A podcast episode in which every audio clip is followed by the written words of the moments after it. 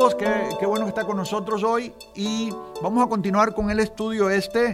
Eh, el título es Cómo regresar del desgaste emocional. Y yo estuve hablando en el programa anterior eh, eh, del profeta Elías, cómo el profeta Elías retó a los 450 profetas falsos de Baal y cómo en el Monte Carmelo hubo un encuentro de poder ahí. Desde San Diego, California, para todo el continente. J.A. Pérez.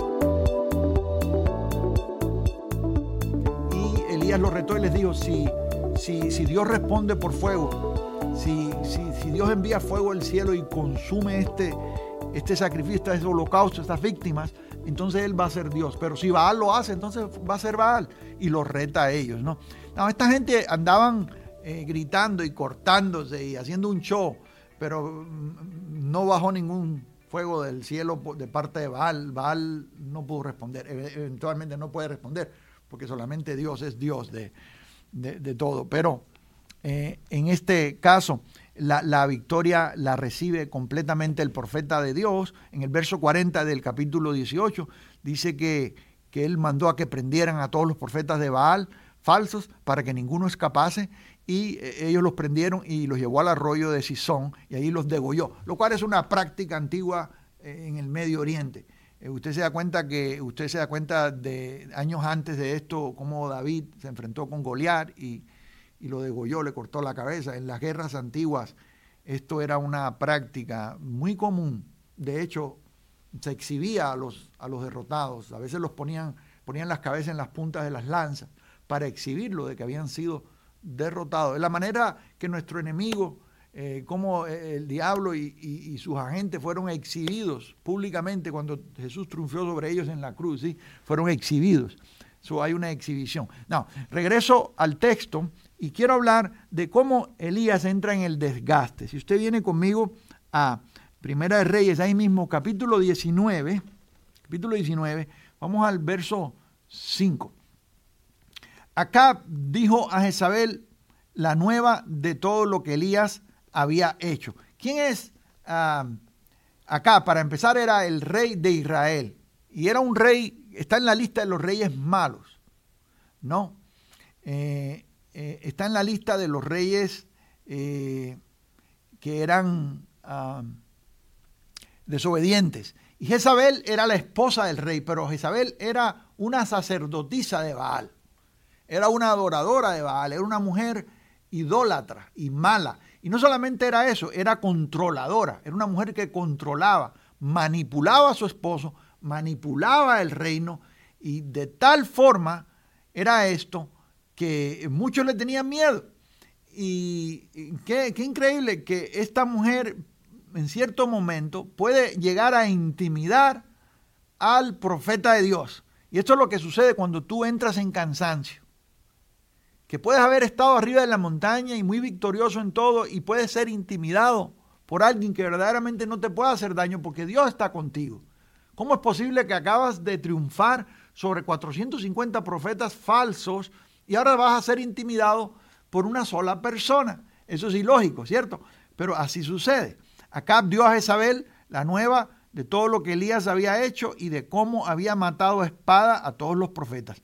Entonces envió Jezabel a Elías un mensajero diciendo, así me hagan los dioses y aún me añadan, si mañana a estas horas yo no he puesto tu persona como la de uno de ellos. Esa es, esa es la intimidación. Te voy a hacer lo mismo que a ellos.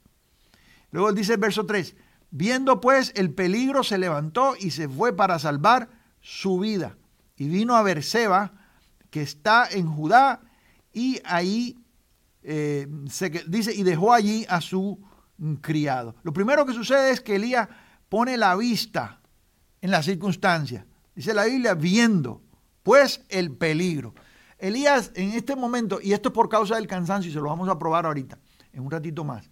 Elías, por causa del cansancio, es intimidado de tal manera que esto corre, huye, eh, huye.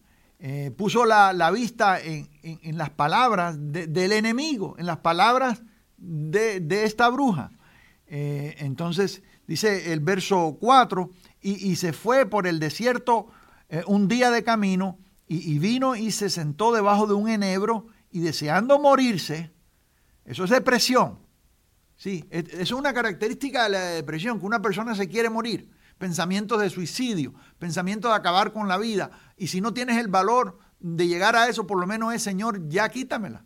Yo no quiero estar aquí. ¿Alguna vez ha estado usted ahí? ¿Una vez ha estado usted deprimido al punto en que usted ya no quiere seguir viviendo? Que la vida no tiene gusto, la vida no, la vida no tiene sentido para usted.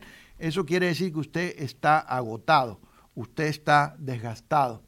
Eh, hay síntomas de depresión ahí. Pero no se preocupen, esta noche vamos a ayudarle a dar unos pasitos. Y yo creo que el Señor lo va a sacar a usted de eso. ¿Sí? Eh, dice, dice el verso 4, él se fue, dice, y él se fue por el desierto un día de camino y vino y se sentó debajo de un enebro y deseando morir se dijo, basta ya, oh Jehová, quítame la vida, pues no soy yo mejor que mis padres. Y echándose debajo del enebro, se quedó dormido y he aquí, luego un ángel le tocó y le dijo, levántate, come. Entonces él miró y he aquí a su cabecera una torta cocida sobre las ascuas y una vasija de agua y comió y bebió y volvió a dormirse. Ese era el cansancio que tenía Elías. Entonces aquí hay, yo quiero hablar de varias, eh, varias señales del desgaste y voy a hablar de cómo Dios rellena tus reservas y te saca de el desgaste. Y ahí podemos ver un indicio, me voy a adelantar un poquito, eh, qué, increíble, que el Señor puede mandar ángeles, Él puede sobrenaturalmente ministrarle, pero hay algo que ocurre aquí en lo natural. Y lo primero que el Señor le dice es come. Tiene que alimentarse, es algo natural. Y a veces cuando estamos afligidos, cuando estamos deprimidos, una de las cosas que hacemos es dejar de alimentarnos. Y nos bajan las defensas, ¿sí? Y, dejamos de dormir. Y eh, ahí hay un problema grave. Elías tiene que comer y dormir. Duerme, come se vuelve a, se despierta, come, vuelve a dormirse otra vez. Ese era el tipo de cansancio que tenía. Solo voy a dar aquí 10 señales de desgaste. Anótelas conmigo, ¿cómo estamos con el tiempo? 10 señales de desgaste. Número uno, miedo. Eh, cuando, cuando, cuando, le voy a decir algo, mi reserva emocional está baja y estoy desgastado. ¿Cuándo? Uno, tengo miedo. Cuando entra miedo a mi vida. Y hay miedos que son ilógicos. Y todos experimentamos temor en algún momento de nuestra vida. Pero hay un miedo que es ilógico. ¿sí? Y Elías tiene miedo. Elías tiene miedo de Jezabel. Increíble, no le tiene miedo a 450 profetas falsos, pero le tiene miedo a una mujer. Cosa tremenda. Y sea mujer o sea hombre, una persona. Ahora, número dos, comienzo a huir de las cosas. Esa es otra característica que nos indica que tengo desgaste emocional, cuando comienzo a huir de las cosas, cuando trato de evitar situaciones. El tiempo se nos está acabando y vamos a regresar en el próximo programa con el resto de estas 10 señales del desgaste. ¿sí? Eh, nos encontramos aquí en el próximo programa. Bendiciones. Para más información visítenos en japerez.com.